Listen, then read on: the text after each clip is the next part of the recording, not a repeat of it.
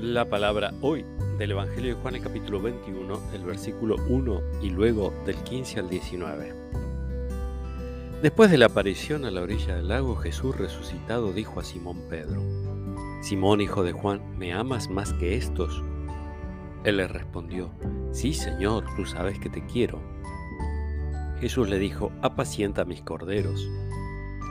Le volvió a decir por segunda vez, Simón, hijo de Juan, ¿me amas?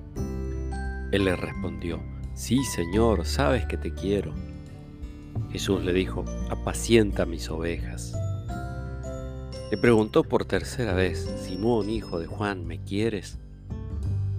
Pedro se entristeció de que por tercera vez le preguntara si lo quería y le dijo, Señor, tú lo sabes todo, sabes que te quiero. Jesús le dijo, apacienta mis ovejas.